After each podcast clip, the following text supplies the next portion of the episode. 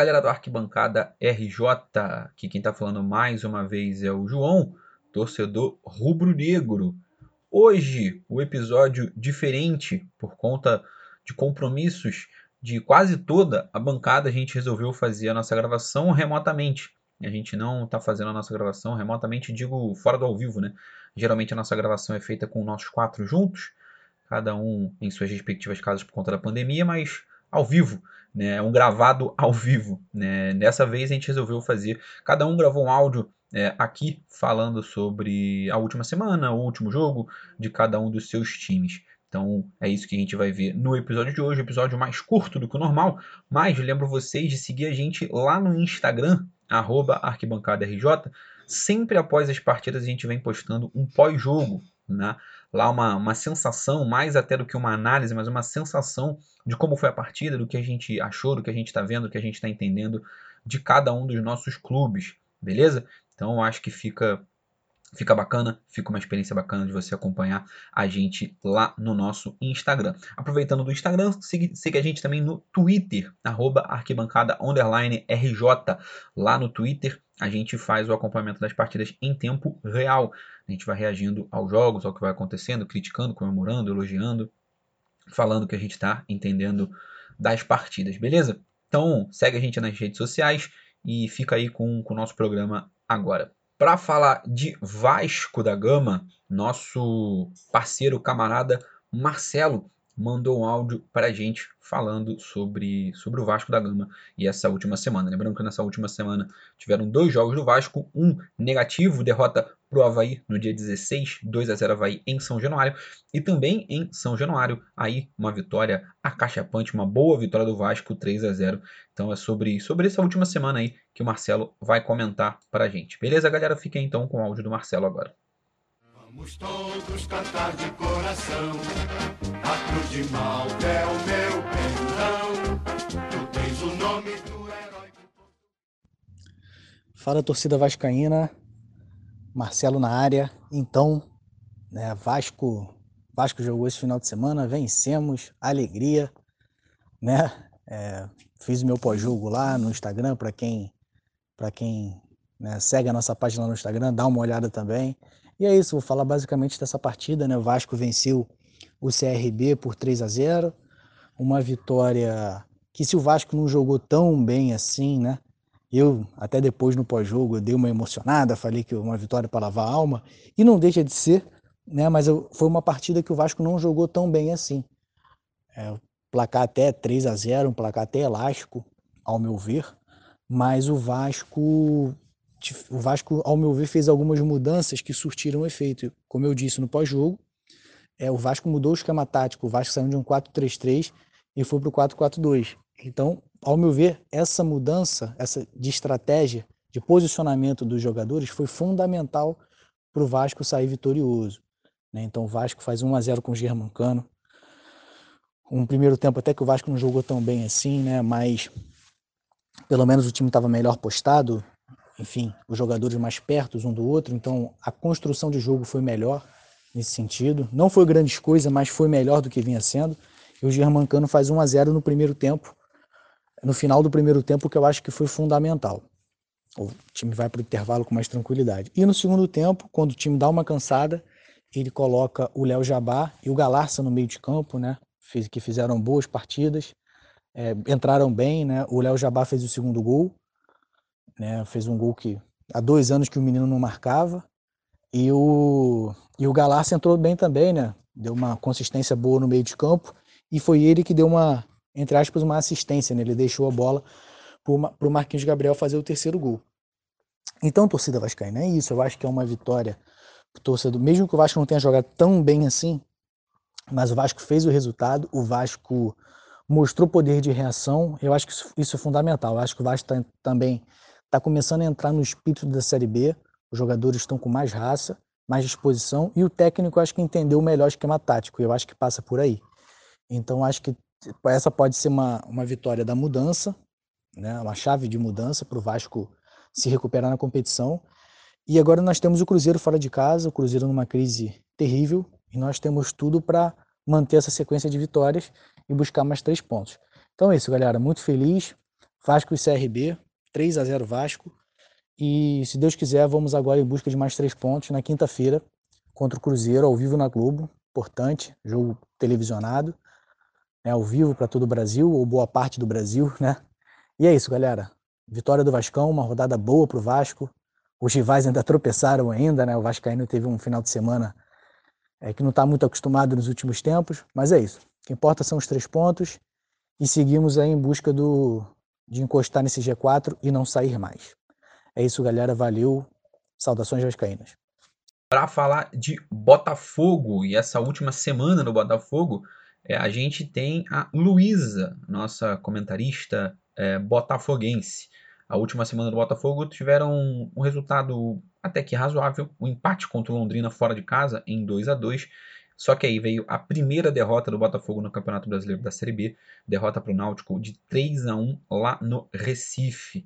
Né? De uma maneira geral, até que não foi um resultado tão negativo, até porque né, uma derrota fora de casa para o Náutico, líder da competição, não pode ser considerado também é, um desastre, mas acho que o Botafogo tem que correr atrás para não ficar perdendo pontos por aí. Mas fiquem agora com o áudio da Luísa sobre o Botafogo. Botafogo, Botafogo, campeão desde 1900. Oi, gente. É, dessa vez não tô feliz igual semana passada. Dessa vez complicado, derrota do Botafogo.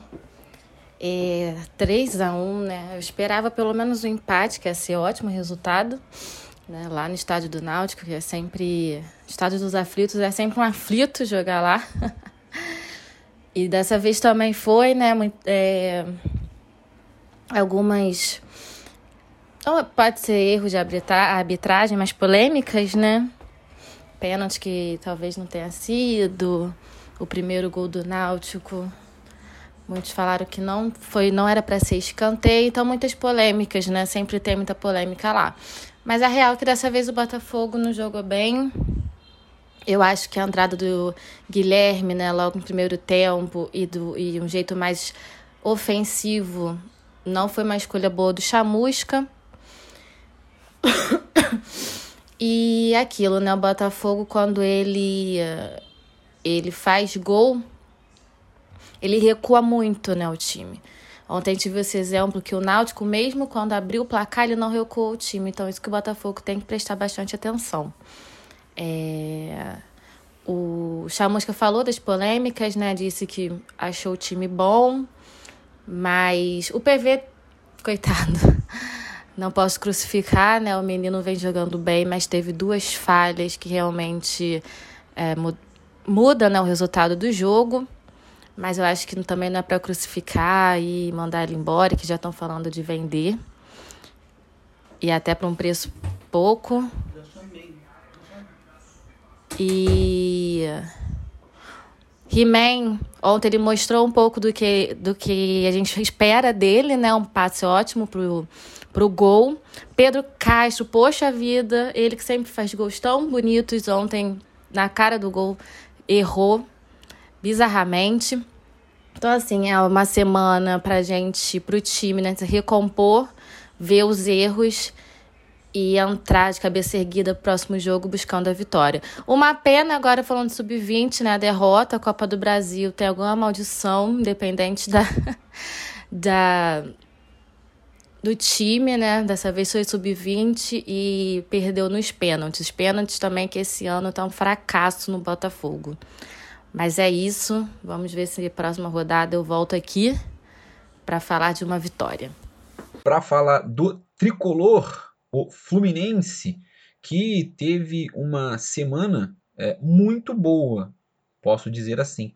Uma vitória contra o Santos no dia 17, 1 a 0, gol do Nenê, jogo no Maracanã, e depois jogando fora de casa, enfrentando o então líder do Campeonato Brasileiro Fortaleza o Fluminense conseguiu empatar lá e jogando relativamente bem. Poderia ter saído com resultado melhor. Então o Fluminense começa muito bem esse Campeonato Brasileiro da Série A. Hoje ocupa a sexta colocação. Então o Fluminense tem tudo para repetir de novo a boa campanha que fez no ano passado. Para falar de Fluminense, o Guilherme está aqui, torcedor tricolor, para falar com vocês. Fica agora então com o áudio do Guilherme.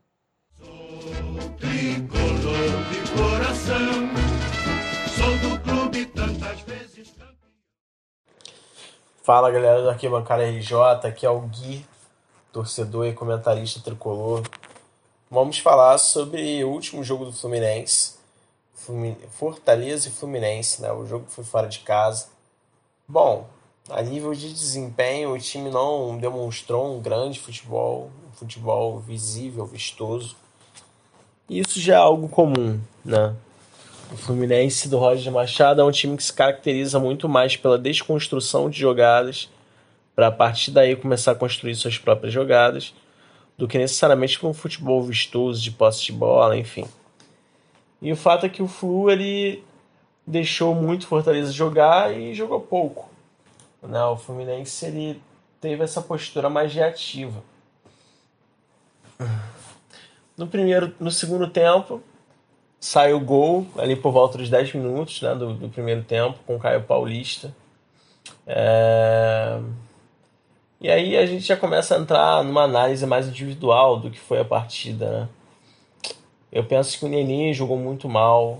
O Roger precisa pensar em estratégias de uso para o Nenê. Né? Eu não acredito que o Nenê seja a melhor opção para todos os jogos. Né? O jogo de hoje, por exemplo, eu acho que o Casares teria sido uma boa opção. Né? O Nenê, ele precisa, já que ele é titular, então que ele pelo menos saia de campo mais cedo. O Roger está insistindo muito no Nenê, está deixando o Nenê muito tempo em campo. E é nítido que um jogador de 40 anos, né, praticamente não vai aguentar jogar os 90 minutos. O Roger precisa rever essa situação do Nenê. É... Bom, por outro lado, o Caio Paulista vem numa crescente, né, sendo cada vez mais decisivo, crescendo demais, amadurecendo demais. É, a zaga teve uma atuação segura para mim, apesar da falha no lance do gol do Fortaleza. Mas, enfim, os outros 89 minutos do jogo foi uma zaga bem tranquila, que passava bastante seriedade, bastante segurança. É... E a gente fica nessa situação. Né? O Fluminense tem aí o seu segundo empate fora de casa, o que não é assim tão ruim quanto o resultado. Lembrando que o Fluminense ainda não perdeu nesse Brasileirão, né? E considerando também o Brasileirão do ano passado, é o time da Série A que tem a maior invencibilidade dentro do Brasileirão.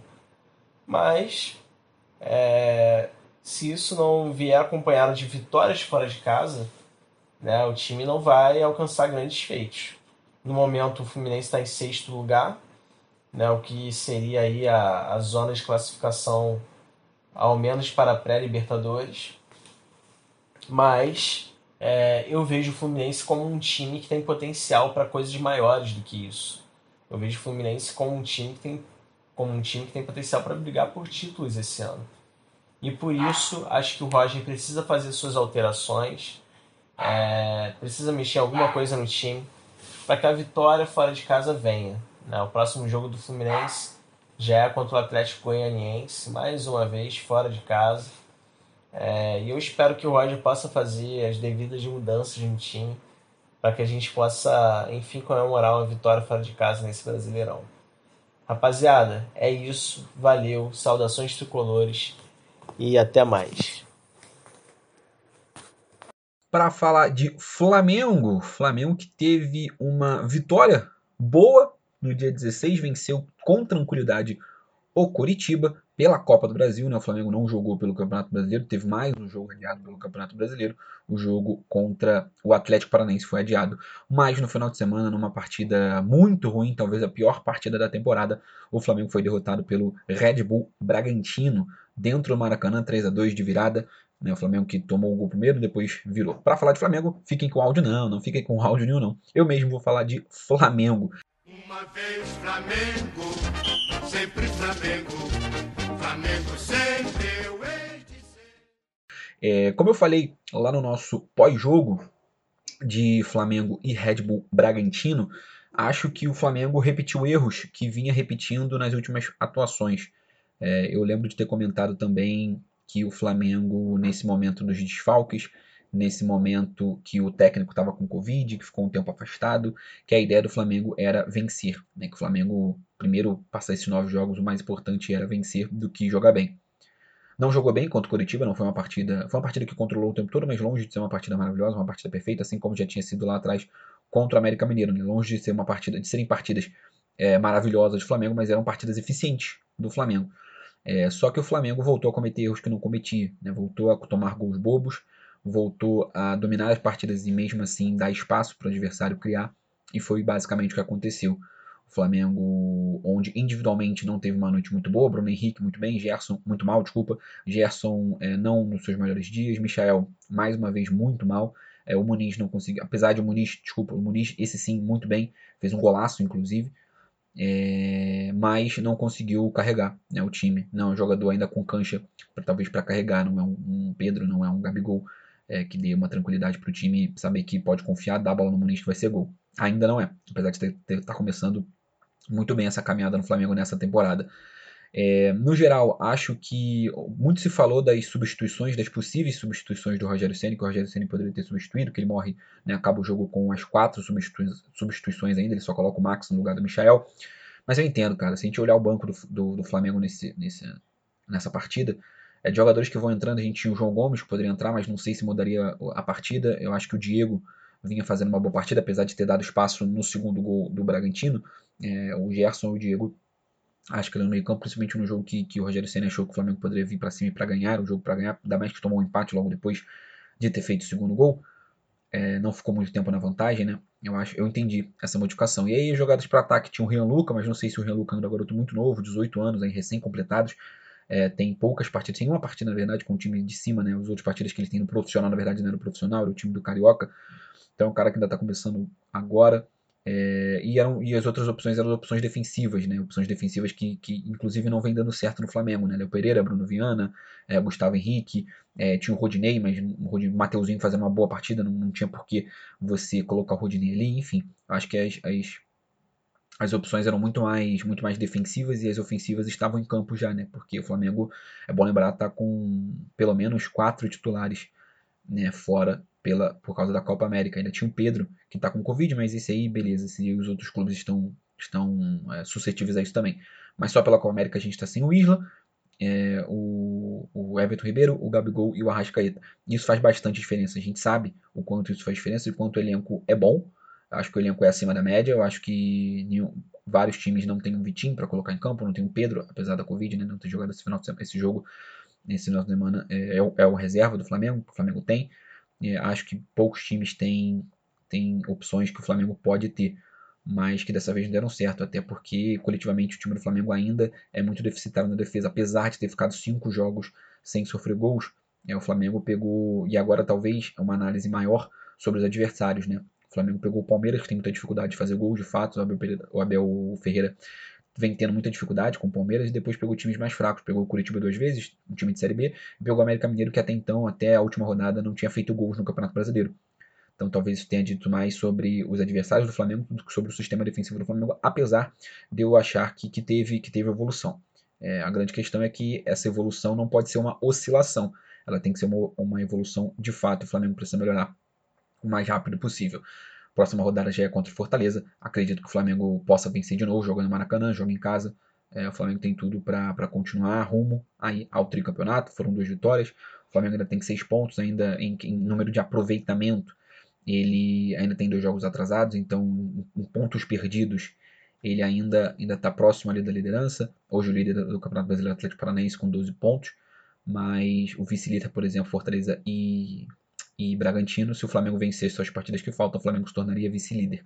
Então acho que no geral o Flamengo ainda tem. Óbvio que não é catástrofe, o Flamengo ainda tem muito campeonato pela frente. O Flamengo ainda continua sendo um favoritos, continua sendo o melhor time, mas precisa mostrar mais. É, não só em desempenho, para não parecer incongruente, que eu falei que o Flamengo precisa vencer, exatamente isso. Precisa mostrar mais, precisa vencer. Precisa passar por essa turbulência de jogos, porque precisa vencer. Beleza, galera? É isso. Acho que fechamos o nosso programa. É, peço desculpas, mas enfim, é, por conta da agenda atribulada, a gente não conseguiu se encontrar. Um episódio mais curto, um episódio de um jeito diferente, sem a interação entre os nossos colegas. Mas espero que vocês tenham gostado, espero que vocês tenham curtido. Compartilhe esse podcast aqui pro seu colega, pro seu amigo, no grupinho de WhatsApp. Curte a gente lá no Instagram, segue a gente no Twitter, faz tudo que tem que fazer. Eu sei que vocês estão sempre chegando junto com a gente. Então continue chegando junto com a gente, continuem dando a sua colaboração. Obrigado por fazer parte desse projeto. Valeu, galera. Um abraço. Saudações brunegas para mim, mas todos os outros torcedores do Rio de Janeiro. Um abraço para vocês. Valeu. É nós. Até semana que vem e tchau.